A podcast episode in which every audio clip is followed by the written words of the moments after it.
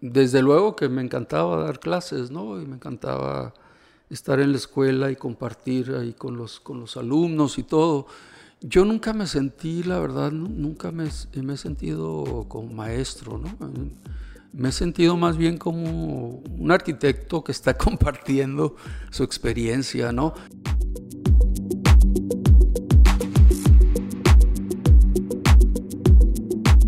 Muy buenos días, muy buenas tardes, buenas noches. A la hora que nos estén viendo, tenemos un episodio más aquí con ustedes con Blueprints.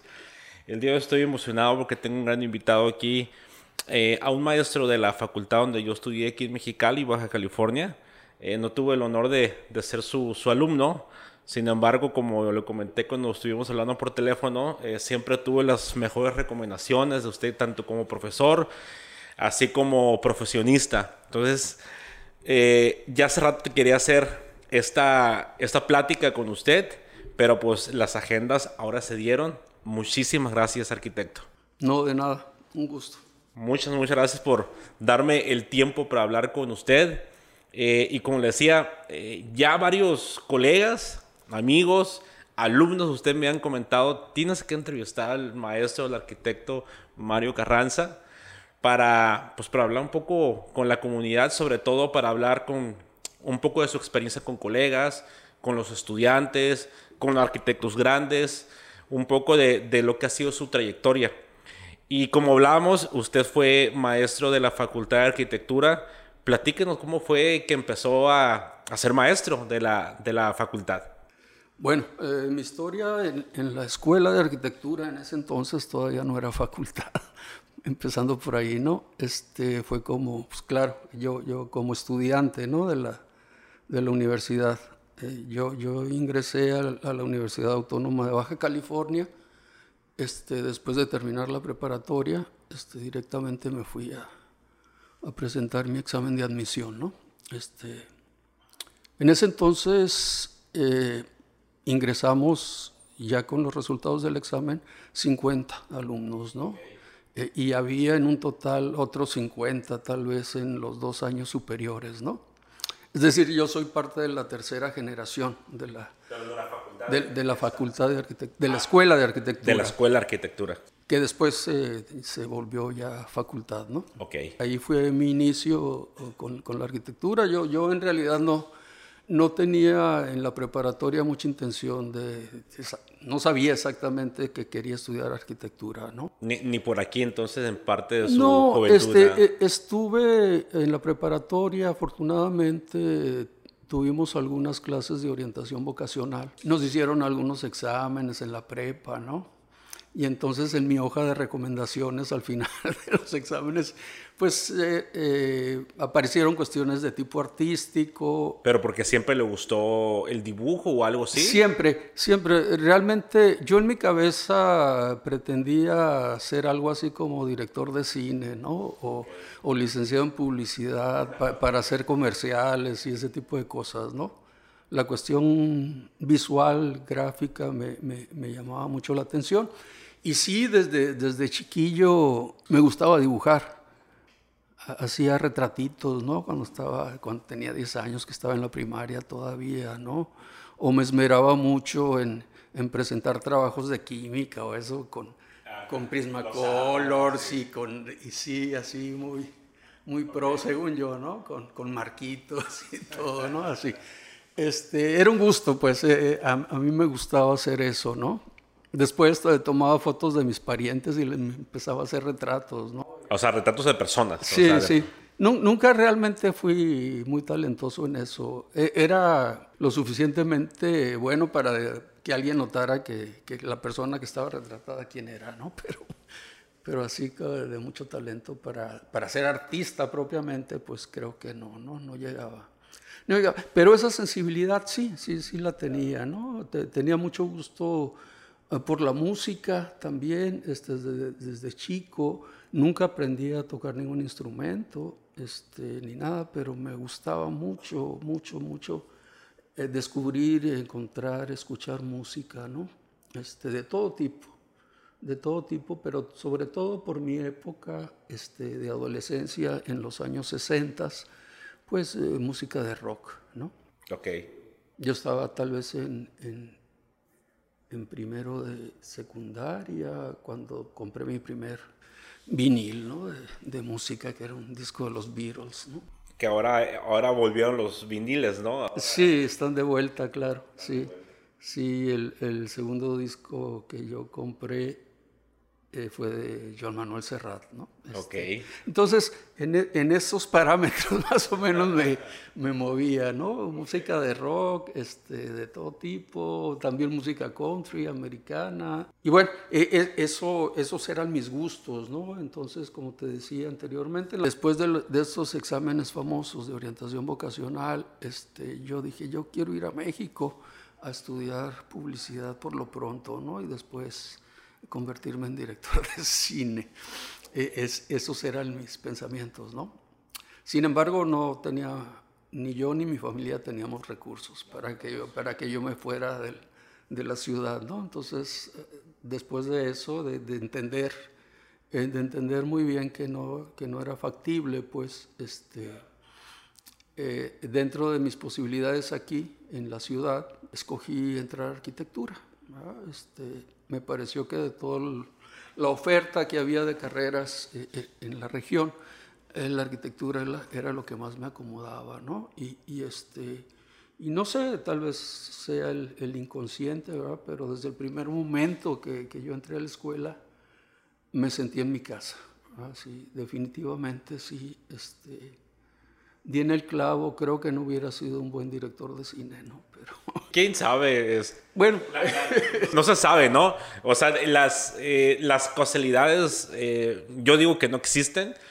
Se dio por algo que se fue la arquitectura, ¿no? O sea, eh, como decía, estaba sensible en la cuestión del arte y pues bien sabemos que la arquitectura es, es uno de los artes mayores, ¿no? Sí, sí, sí. Este, de hecho, eh, un poquito esto que te menciono del cine eh, también tenía su antecedente, ¿no? Yo, yo en la secundaria, desde la secundaria empecé a pintearme clases para, para y toma, estaba en la secundaria 18, ahí en la Avenida Obregón, a un lado de Rectoría.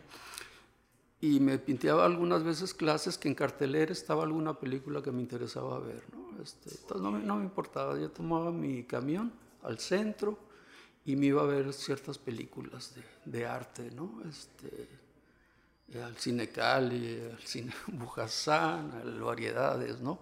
Al cine Curto, yo, el cine Curto y yo tenemos una historia larga, ¿no? Porque eh, en esa época de la secundaria, la prepa, se presentaba ahí mucho cine de arte, mucho cine europeo, este, sí, de, de, temas así a veces muy escabrosos, ¿no? En un tiempo también hubo cine pornográfico en el curto, ¿no? Pornográfico suave, ¿no? no, no. Sin nada como ahora se presenta. Nada 3X, pero sí había, pero, pero sí había mucho cine de arte, ¿no? Entonces a mí me encantaba ir a ver películas francesas, italianas, ¿no? Este, eh, con todas las temáticas, ¿no? ¿De qué manera, sabiendo que a lo mejor no podía salir de Mexicali, cómo la cinematografía lo llevaba ¿no? a sí, otras siempre, partes? Siempre, siempre, fue, siempre fue un gusto y, eso me enseñó también a, a, conocer muchas cosas pues, a través del, de la pantalla del cine, ¿no? Este, o, a, o a interesarme en muchas cosas diversas, ¿no? como cuestiones de literatura, de arte en general. ¿no? Este, Digo, definitivamente siempre tuve ese gusto, ¿no? Siempre le gustó la parte artística, no tanto como eh, lo regular que nos gusta a los niños, este, el fútbol y todo eso. A mí tampoco, yo no, me, imagínense, mi familia son maestros de educación física, básquet, eh, fútbol, todo. Y sí jugaba, claro, pues por, por echar ahí, este, pues ahí el, eh, el relajo y todo pero nunca me gustó. A mí también me gustó, no tanto como, como usted el arte, pero me gustaba más la cuestión creativa, ¿no? Eh, y sí es difícil, o sea, como congeniar dentro, dentro de la manada cuando estás joven o cuando estás más niño porque te gustan otras cosas simplemente. Sí, sí, sí es, es complicado, pero ya luego lo entiendes, ¿no? Ya luego lo entiendes por qué, por qué te gusta, porque pues tenías que ser esto, ¿no? Tenías que ser arquitecto, punto, ¿no? Que, Que, que, a veces, como dice usted, no sabemos ni qué queremos estudiar, entre comillas, ¿no? Pero ahí está la semilla de, de lo que queremos. Sí, pues eso, bueno, ese fue el, finalmente el antecedente, ¿no? De cómo llegué a la, a la Escuela de Arquitectura. Ya estando en la Escuela de Arquitectura desde, desde el principio, después de, de un entrenamiento básico, pues de un primer año, empecé a trabajar en despachos también, ¿no? Este, con, con, con arquitectos que me daban clases. En ese entonces eh, la mayoría de los maestros eran arquitectos eh, activos, ¿no? que estaban eh, en el medio, pues eh, construyendo, diseñando, ¿no? que tenían sus oficinas y todo. No había pocos maestros de tiempo completo, ¿no? muy pocos. Este, casi todos eran maestros de asignatura y que tenían la experiencia de la calle, pues por decirlo de alguna manera. ¿no? Empecé trabajando como dibujante, este, ya, ya en los, desde los primeros años de la, de la escuela. Este, después eh, eh, trabajé un tiempito muy cortito en extensión universitaria, que me ofrecieron un trabajo ahí en extensión cuando apenas iniciaba extensión universitaria. ¿no? Pero que, que lo interrumpa, sí. este, usted dijo dibujante, pero a lo mejor para la generación de hoy, dibujantes es en AutoCAD. Usted era, ah, no, no, usted era en este, Albanene sí. o, o todavía le tocó otro tipo de papel. No, usábamos Albanene, ya claro este albanene. Y las tintas, ¿no? Y, y todo. Y plumas este, para dibujo, ¿no? Y plumones, y en fin. Este, y bueno, eh, eh, eso yo todavía lo sigo haciendo, ¿no? Yo, este, pero sí, claro, era dibujo manual, ¿no? Definitivamente. Este, ahí aprendí mucho a, a, dibujar, aprendí muchas cuestiones de diseño en la práctica, pues, ¿no? No tanto en la escuela, ¿no? En la escuela también, claro. Ahí en extensión universitaria como eran cuestiones culturales, yo me dedicaba a hacer una gacetita, ¿no? De informativa, así okay. de tiempo en tiempo, a mano, ¿no? Todo, todo, escrita a mano y con dibujitos. Con letra, con letra de molde, pues. Sí, sí, todo. con letra de molde y así, y, y, ya le sacaban copias y la distribuían en la universidad. Ok. Y luego iniciaba Radio Universidad y, mi jefe, Hugo, Hugo Abel Castro, y su esposa, Rebeca Vizcarra, que era locutora de Radio Universidad, no sé cómo se dio, pero eh, me invitaron a hacer un programa de radio, este, donde yo hacía el guion, un, programa de música, donde yo, yo hacía el guion, ¿verdad? Este, yo les llevaba mis discos eh, de vinilo, ¿verdad? los ponían allá en el estudio de grabación, les llevaba los textos y Rebeca y el otro locutor, Antonio Mesa, decían los textos que yo les decía, ¿no? Hacemos textos explicando los orígenes de la música, el significado de las letras de las canciones, porque la mayoría eran, se llamaba taller de música moderna, ¿no? Y eran la mayoría bandas de rock y, y músicos americanos, ingleses, ¿no?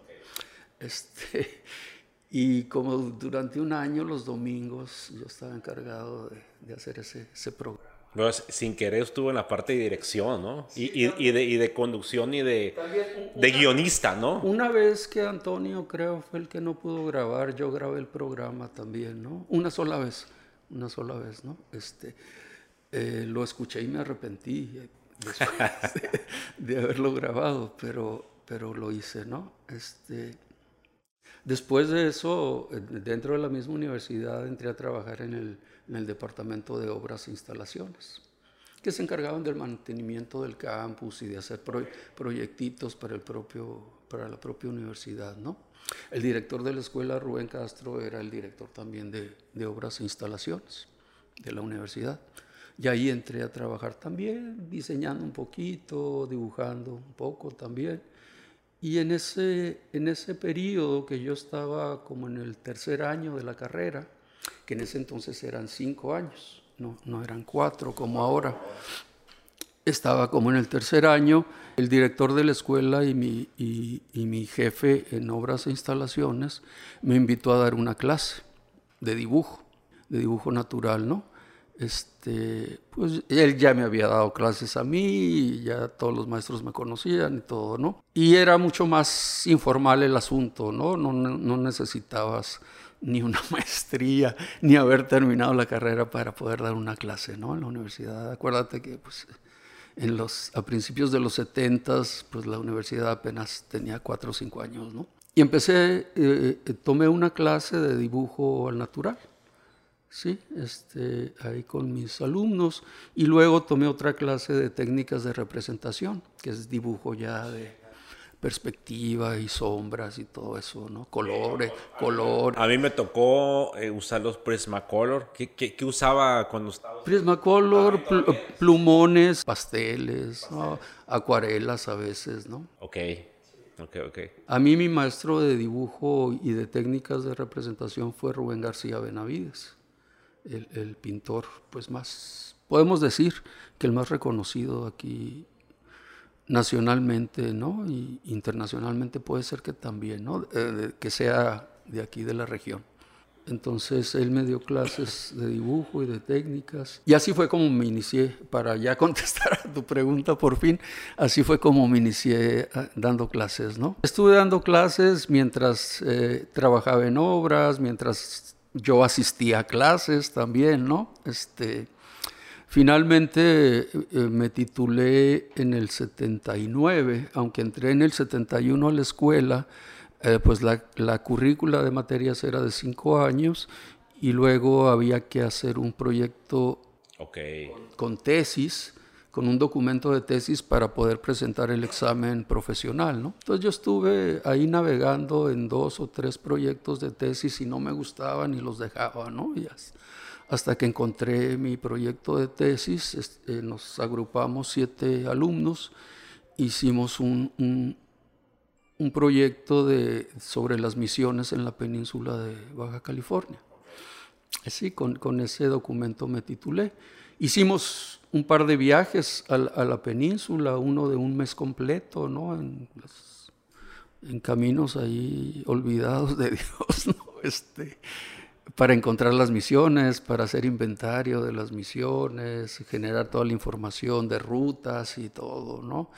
Eh, el, documento en sí mismo de tesis fue un, estudio histórico, una recopilación histórica de cómo se, se cristianizó pues, la península, ¿no? Con, con, los, con los religiosos eh, jesuitas, franciscanos, dominicos, ¿no? En cada una de sus épocas y dejaron, fueron regando edificios, ¿no? En toda la, en toda la península. Llegó a estar por allá por mis tierras. Yo soy, yo soy de Santa Rosalía. Ah, claro, ahí, ahí, ahí está, ahí estuve, sí, tomando fotos de, de la misión de, de, Santa Rosalía y de muchas otras, ¿no? Este, hacíamos las plantas, dibujábamos las fachadas, ¿no? Y luego hicimos el, el, el relato histórico de cómo se dio toda esta colonización o, cristianización, como quiera que sea, ¿no?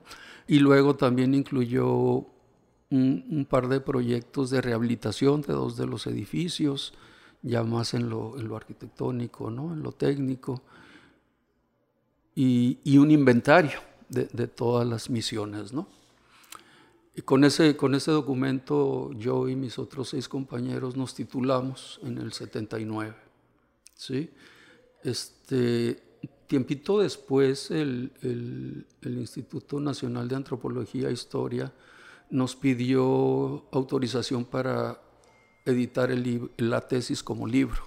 ¿no? Entonces, entonces sí, lo hicieron, ¿no? Este, lo hicieron no tan bien hecho porque nosotros les dimos información. Nuestra tesis, por ejemplo, las fotos, no quedaron tan bien impresas, ¿no? Este, pues era un documento que nosotros pagamos, ¿no? Y todo esto, entonces les dimos negativos y una serie de información que después no utilizaron y, y es de cuenta que transcribieron nada más el texto y todas las fotos que teníamos en el libro no, no eran las mismas.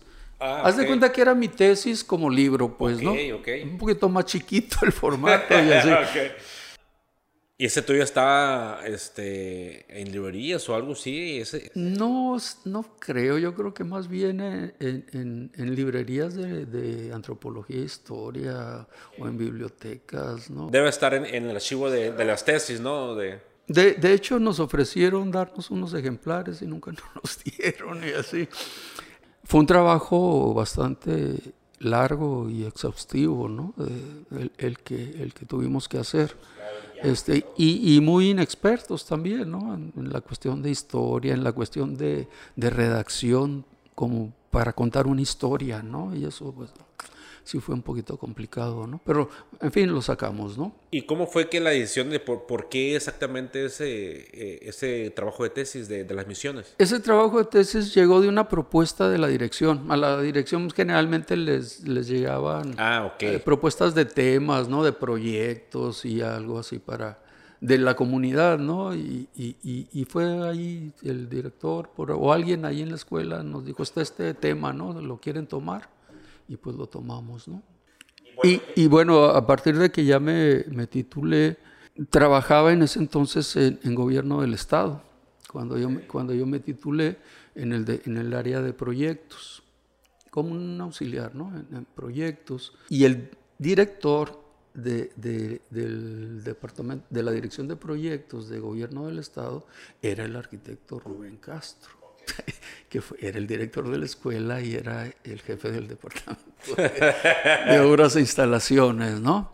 Entonces él me, él me llevó a trabajar ahí después, este, y cuando yo me titulé, me invitó a participar en un concurso para, para hacer el, el, proyecto, el diseño del, del edificio del Banco de México aquí en Mexicali, ¿no?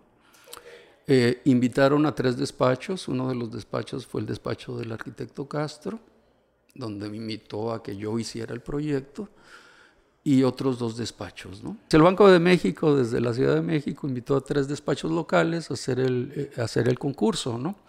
Lo ganamos, el concurso, este, y entonces a partir de ahí yo me dediqué a hacer el proyecto ejecutivo. ¿sí?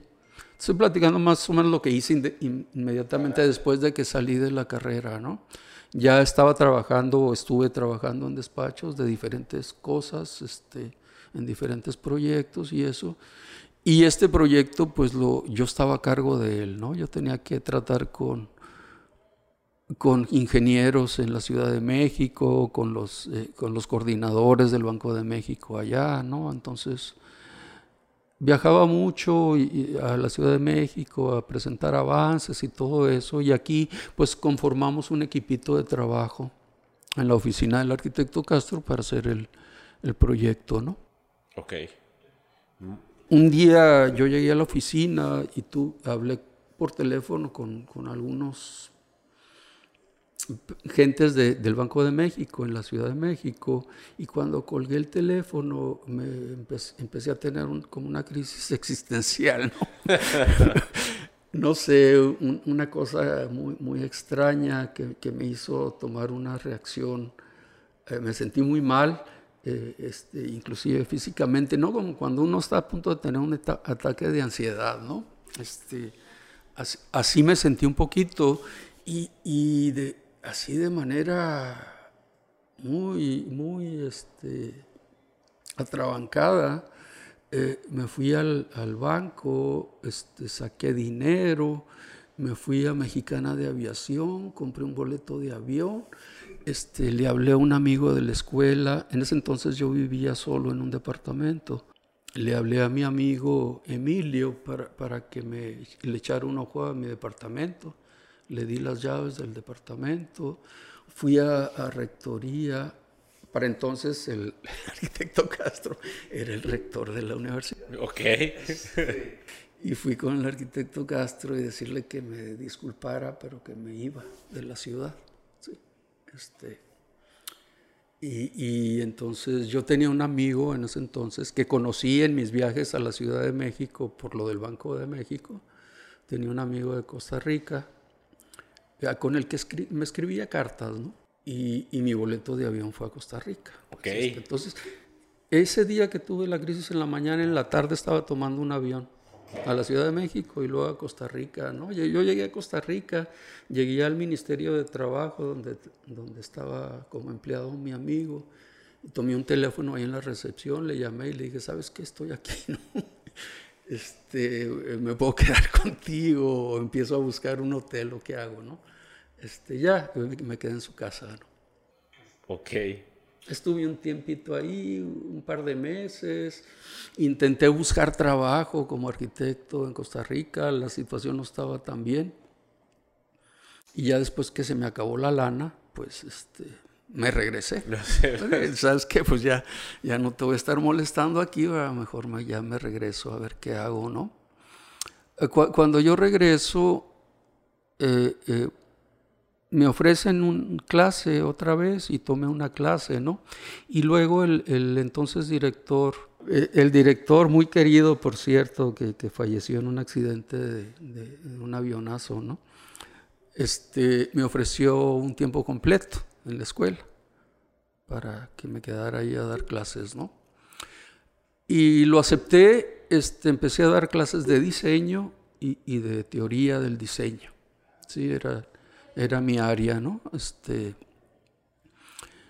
estuve ahí un año, eh, pero no me sentí cómodo estando metido en la escuela, pues, ¿no? Este, estaba más acostumbrado a la vida eh, de la oficina, del despacho, ¿no? Del, trabajo, un poquito. Entonces estuve un año de, como maestro de tiempo completo, renuncié porque se me ocurrió viajar a Europa. otra crisis que le dio. otra crisis. No, ese fue más bien un plan ya postergado, ¿no? Que ya tenía desde antes. Este, y igual dije, no me siento a gusto dando clases, ¿verdad? Pues voy a aprovechar y, y, con lo ahorrado en este año de, de, dar clases, hago mi viaje, ¿no? Entonces agarré mi mochila y me fui a Europa, ¿no? De mochilazo, o sea. De mochila, sí. Este, iba un poquito también con la intención de buscar alguna oportunidad de trabajo, ¿no? Otra vez, eso fue a principios de los 80, ¿ya? Hice mi viaje, este, anduve por ahí en Holanda, un argentino que conocí compró un bochito ahí en Ámsterdam y, y, en ese bochito yo le compartí el gasto de la gasolina y nos fuimos a París. Este, ahí estuve unos días con un compañero de, aquí de la escuela que estaba estudiando francés.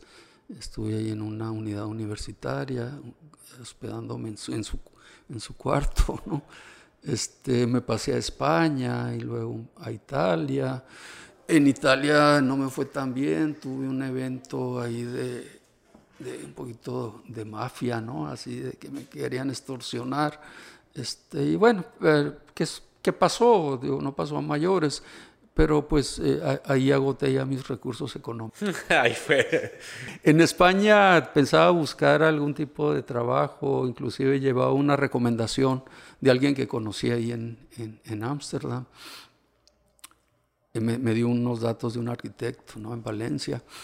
Pero eh, yo viendo la situación de España, que estaba mal en ese entonces. Ajá, en ese tiempo este, pues no, dije, no, ni caso tiene, ¿no? Otra vez, pues, agotados los recursos, vete de regreso, ¿no? ¿Cuánto estuvo en, Europa? Estuve dos meses. Bueno, pues sí, fue un tiempo. No conocí tanto porque no, igual no me interesaba tanto andar de un lado para el otro, ¿no? Sino que estuve bastante tiempo en, cada ciudad, ¿no? Que estaba, en la que estaba, pues, ¿no? más en España. Entonces regresé a, Mexicali y pues ya con más seriedad busqué trabajo en un despacho, ¿no? Entonces ya empecé a trabajar en un, en un despacho de arquitectura. Algunos años, como, como cinco años, era, era jefe de, proyectos en, el despacho, yo me encargaba de diseñar ¿no? y, coordinar ahí el desarrollo de proyectos eh, con el arquitecto Leopoldo Carrillo. Trabajé algunos años con él hasta que ya también me agoté un poquito de eso y empecé a hacer trabajo por mi cuenta. Ya a partir de ahí, ¿no? En el, ¿qué te diré? 86 tal vez, 85, 86. Ya cuando quiso hacer su despacho ya. Ya dije ya, ¿verdad? Como yo tenía mi departamento, vivía solo, ahí empecé a trabajar, ¿no? Este, hacía de, principio inicié haciendo perspectivas ¿no?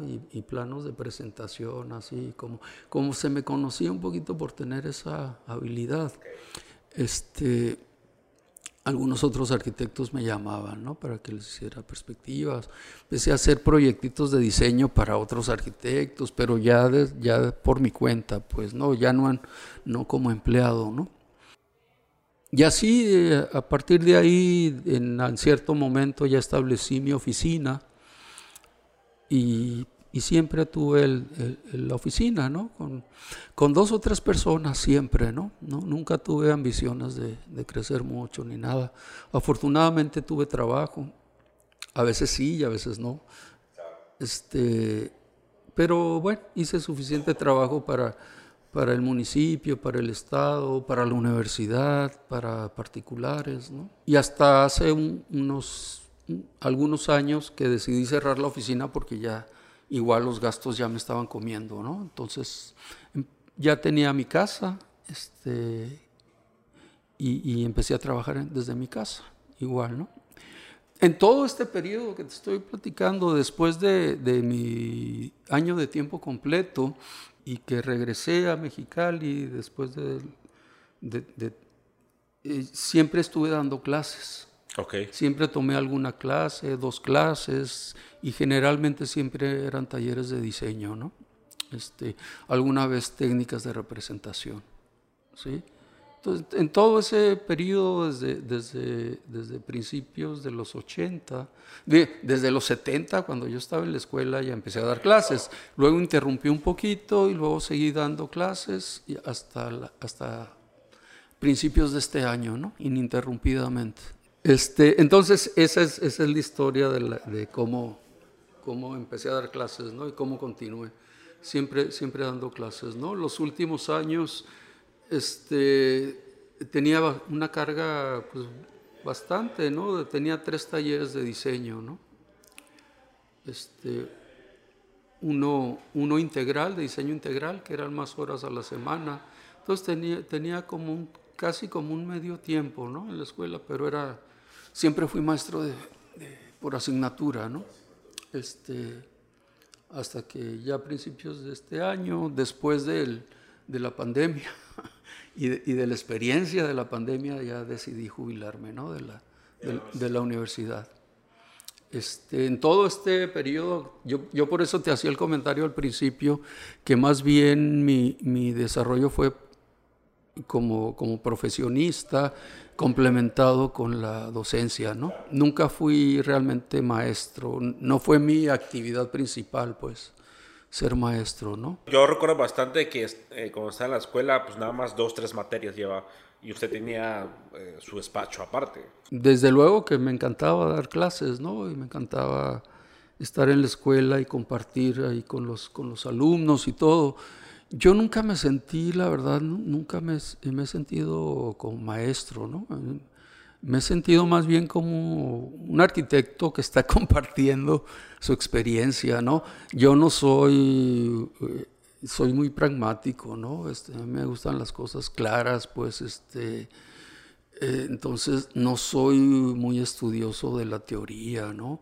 Leo las cosas que me interesan, ¿verdad? Leo, he leído mucho sobre sobre obra de arquitectos, ¿no? Y más o menos los, los planteamientos de los arquitectos y esto, ¿no? Entonces ahí he encontrado mis, mis gustos y mis intenciones, ¿no? Para aplicar ya en mis, en mis proyectos, ¿no? Era un gusto estar, estar ahí compartiendo, ¿no? Este, en, en ese sentido, sí, sí, a veces, a veces me sorprenden los, que, gente me comenta, ¿no? Como tú me comentaste, que, que, gente habla muy bien de mí y eso, ¿no? Este, a, veces me pregunto por qué. Con mucha humildad lo, lo agradezco, ¿verdad? Pero, pero lo que sí está claro es que siempre lo hice con, con, con la mejor voluntad, ¿no? Y con, con, mucho gusto. Por eso, por eso fue maestro. por eso es, yo creo que por como lo hacía con, buena voluntad, de, de buena manera, no, se abría para poder enseñar lo que usted sabía y, y, le dio la oportunidad a otras personas de conocerlo como arquitecto, como profesor. Yo creo que de ahí es, o sea, seguramente, yo como le digo, o sea, yo no fui su, alumno, eh, como, como para decirle cómo fue su clase, pero todos mis compañeros que fueron alumnos de usted, eh, le soy muy sincero, sin, eh, sin este, hacer la barba, como se dice, porque está aquí realmente todos me dijeron lo mismo. Y, y otros arquitectos me hablaban de usted como profesionista. Este, la, la, el raciocinio que tiene como arquitecto, las soluciones que da en las cuestiones arquitectónicas y, y, como le decía fuera del aire, uno de ellos que, de los que me, me, no, me, no que me insistió, pero me dijo, vale la pena que lo entrevistes, fue a, a Ulises Omar Zúñiga. Fue que lo que lo fui a entrevistar a, a, la Ciudad de México. Sí, gracias. Ulises, Ulises, este, se, se, acercó a mí, no sé por qué, este, ah, tal vez por referencias, ¿no? Este, se acercó a mí para pedirme trabajo, lo recuerdo muy bien, ¿no? Él estaba iniciando la carrera, este, y, y, yo le ofrecí, pues vente, vente a trabajar, ¿no? Este, como te digo, en mi oficina siempre ha habido una persona o dos personas, ¿no? Este, a veces cuando hace falta, hizo falta, pues eh, eh, contrataba a alguien más, ¿no? Para que nos echara la mano y así. Este, y en ese sentido también creo que la relación con la gente con, con que colaboró conmigo en la oficina, pues han sido relaciones que han durado mucho, pues ya después de, la del trabajo se continúan ¿no? la, la, relación, este, lo cual me da mucho gusto también. Entonces recuerdo muy bien una anécdota chistosa, ¿no? Eh, Ulises se acercó a pedirme trabajo y yo le dije, sí, mira, claro que sí, te ofrezco esto, ¿no? Te puedo pagar tanto, ¿no? Este, obviamente no era gran cosa, ¿no? Él tampoco tenía mucha experiencia, estaría en los primeros años de la carrera, ¿no? Entonces, y, me dijo, ah, bueno, me dice, es que también tengo eh, eh, el ofrecimiento de David Piñera, este, y déjeme pensarlo. Ah, no, le dije yo, no, no lo pienses. Eh, o aceptas el trabajo que te estoy ofreciendo ahorita o, ya no ya o ya no te ofrezco nada pues no es que es eso de que, que déjeme escoger a, ver qué me conviene más no este y, yo le dije eso porque eh, en realidad lo que estaba tratando de hacer era echarle la mano pues para que sí sí necesitaba a alguien pero tampoco era una urgencia no Entonces, lo recuerdo mucho porque eh, así inició nuestra relación, ¿no? Este, él, dándose así como mucha importancia, ¿no? De que tengo otro ofrecimiento. no, pues tómalo, le digo, toma tu ofrecimiento. Y, y, se quedó a trabajar conmigo. Este, trabajó un tiempo y, corto, no mucho, porque luego ya se ocupó él en sus cosas también y en la escuela, pero siempre, nunca le di clases, nunca le di clase, aunque pudo haber tomado clase conmigo, él no, no, no tomó clases conmigo, pero siempre en, en toda su, su estadía en la escuela, estuvo preguntándome de sus, de sus proyectos, ¿no? Siempre yo le estaba corrigiendo sus proyectos o, o le estaba dando comentarios acerca de lo que estaba haciendo, porque él me buscaba, ¿no? Para, para eso. Pero nunca le di clases, ¿no? Y luego, pues, eh, después él, él me, eh, a, iniciativa suya, aparecí yo el proyecto de mi casa en, en esta revista Domus, ¿no? Ah, fue por él. Él, me, me, preguntó que les había dicho a los de Domus, como ya él había tenido experiencia con ellos, y que si yo quería, y, me, y, ya le dije que sí, ¿verdad? Y él escribió el texto del, del, proyecto.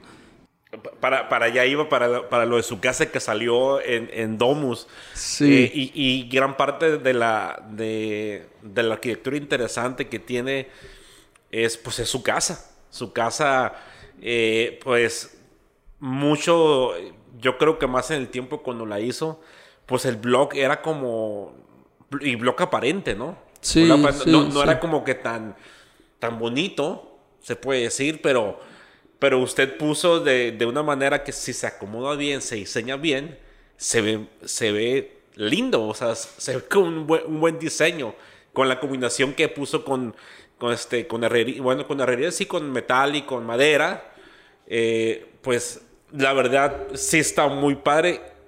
Nada más hablando de las fechas, ¿qué fecha fue cuando se diseñó y cuando se hizo? Bueno, yo, yo, yo la diseñé después de 50 esquemas distintos, ¿no? Obviamente cuando uno está haciendo lo propio, ¿no? Para uno mismo. Es más difícil. Es más complicado, ¿no? Sí, claro. Este, pero eh, eh, ese diseño final que se construyó, yo lo hice un par de años antes de que empezara la construcción, cuando ya, cuando ya decidí que tenía que construir mi casa, ¿no? cuando ya tengo suficiente dinero,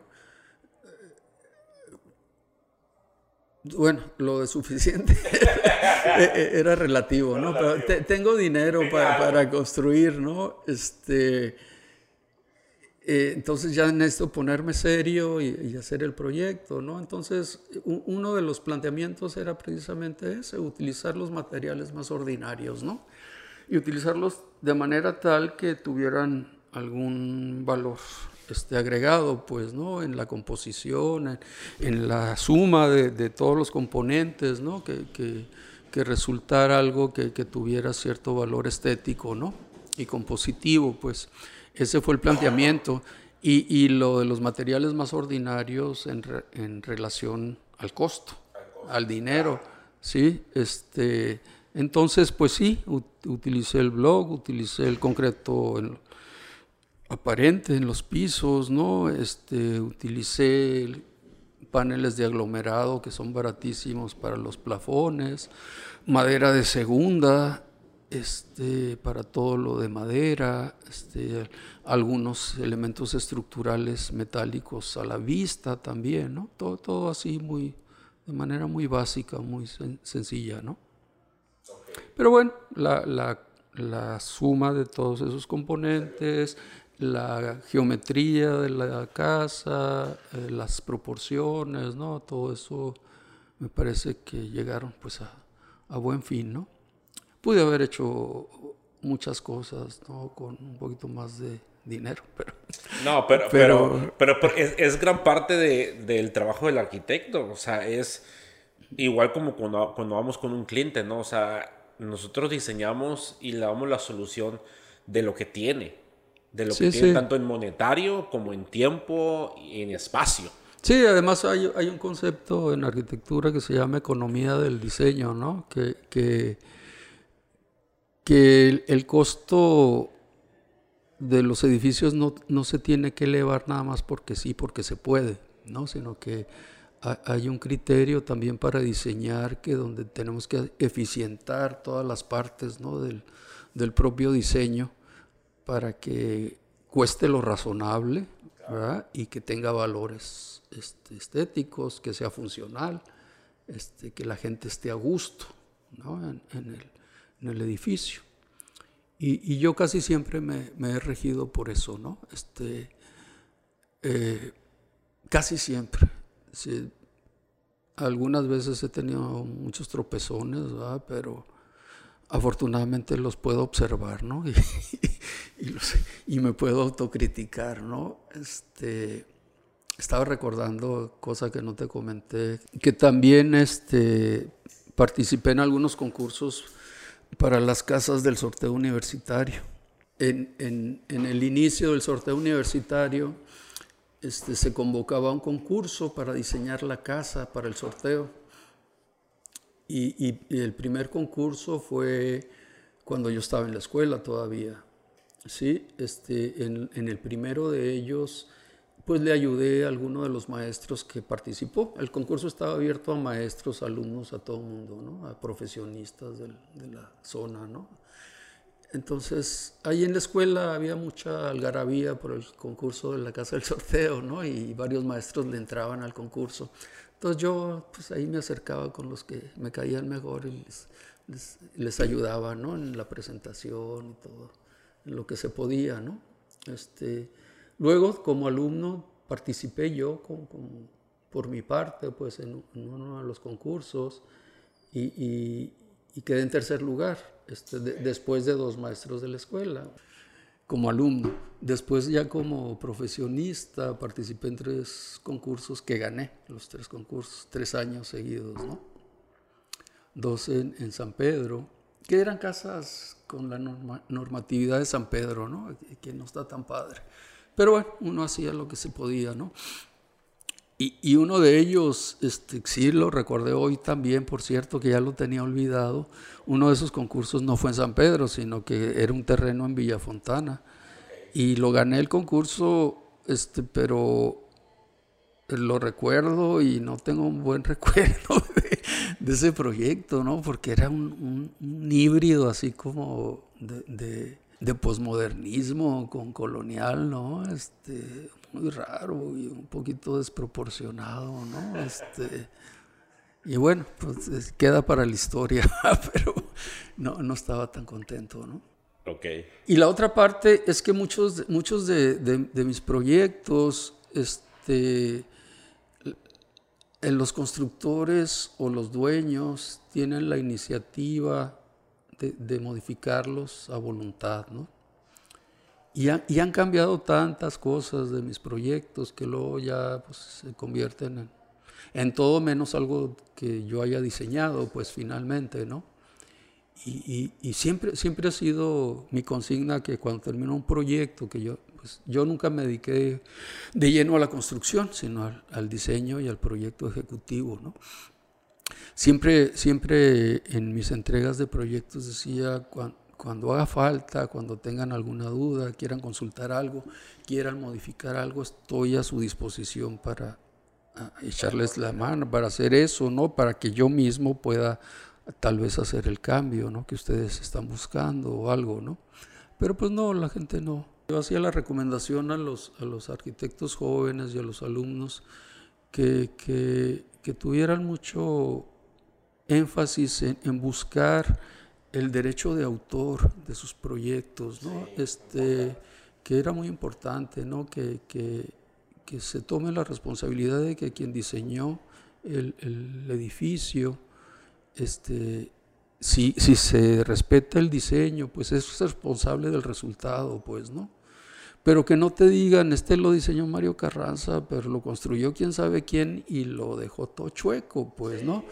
Este, entonces, e, eso me parece muy importante, ¿no? Que es algo de, de, cultura general que deberíamos tener los ciudadanos, ¿no? De, de tener un poquito de respeto, pues, porque yo, yo si, si un cliente tiene dudas de su proyecto, yo no lo obligo a, que lo haga, ¿no? Yo hago todas las modificaciones que sean necesarias, pero resolviendo los problemas de acuerdo a mis criterios, ¿no? Este, con lo que yo sé. Este, y, y hasta que me dicen así me gusta, así, así estoy convencido de que así va a ser, ¿no? Pero resulta que en el proceso de la obra siempre hay apreciaciones que, que, que van cambiando ¿no? la, la, la, visión de los dueños y de los constructores. ¿no? A veces por ahorrarse unos pesos, por facilidad constructiva o por flojera. Flojera o porque no había tal material a lo mejor. Mil cosas, ¿no? Suceden, pero creo que eso es una desgracia para los arquitectos, ¿no? Que, que, no, se, que no se respete el derecho de autor, ¿no? eso, eso, es importante, sí, porque sí es, eh, es algo que normalmente los arquitectos no hacemos. Eh, el, el, el, el, respetar nuestro trabajo, así como pedimos que respeten nuestro trabajo también. Y pues para eso está el derecho de autor. Es muy importante ese detalle. Sí, yo creo que se debería buscar más, ¿no? Este, y, y y bueno, sabe, sabemos que lo, lo, lo, que hacemos en el papel pues no es para nosotros, no es para otra persona y que, y que otras personas lo van a usar y todo eso, pero bueno, pues, si, si, si alguien te busca, puede ser por dos razones, porque es conocido de algún pariente, este, porque te va a cobrar más barato o porque conoce tu trabajo, ¿no? Son tres cosas, ¿no? En el resto del mundo, generalmente la gente busca a los arquitectos, generalmente, ¿no? Por, por reconocimiento de su trabajo, ¿no? Porque se sienten afines a, lo que hace el arquitecto, ¿no? Este, y así debería yo creo que ser, ¿no? Sí, exacto. A, lo, último siempre el arquitecto eh, llegamos a ser los solucionadores de los problemas de los clientes. O sea, que es solucionar hacer un buen departamento, una buena casa, un buen local comercial para las necesidades que tiene el cliente. A, eso nos dedicamos. Sí, sí, sí, pero e, eso, eso, a eso se le agrega la aportación del arquitecto, pues. Eso no se olvida, eso nunca se debe de olvidar y es sumamente importante, pues cuáles son los requerimientos, las necesidades, el contexto, ¿no? Este, eh, todo, todo, todo hay que considerar, pero hay que, el valor agregado es la propuesta del arquitecto, ¿no? Este, y muy importante también buscar la manera de, hacerle entender al cliente cuál es la propuesta, precisamente, ¿no? Para que estén convencidos que, de que, será la, la, mejor opción, ¿no? Para cuando el edificio se construya y se utilice. Sí, que el cliente lo entienda totalmente el porqué las cosas del diseño. Sí, sí, sí, sí, es, es, a veces es complicado. A veces es complicado, exacto, pero ese es otro reto que tenemos los arquitectos, que es quitarnos a lo mejor en su momento la, los antifaces de arquitecto por querer explicarle a otros arquitectos, porque a veces se nos olvida. Queremos, queremos explicar cosas como si fueran arquitectos nuestros clientes, pero no lo son. Exacto. Es, es otro reto súper súper difícil que tenemos que hacer para nuestros clientes. Arqui, muchísimas gracias por su tiempo. No, ¿de qué? Muchas gracias. Eh, de verdad, eh, me gustó mucho la plática, las cosas que nos platicó. Eh, de verdad, yo estoy seguro que mucha gente que nos está viendo, nos está escuchando, la va a disfrutar igual que yo. Y hablamos por teléfono, decía que no es muy grato de la tecnología, porque pues normalmente pregunto cuáles son sus redes sociales, pero pues no, no, no tiene.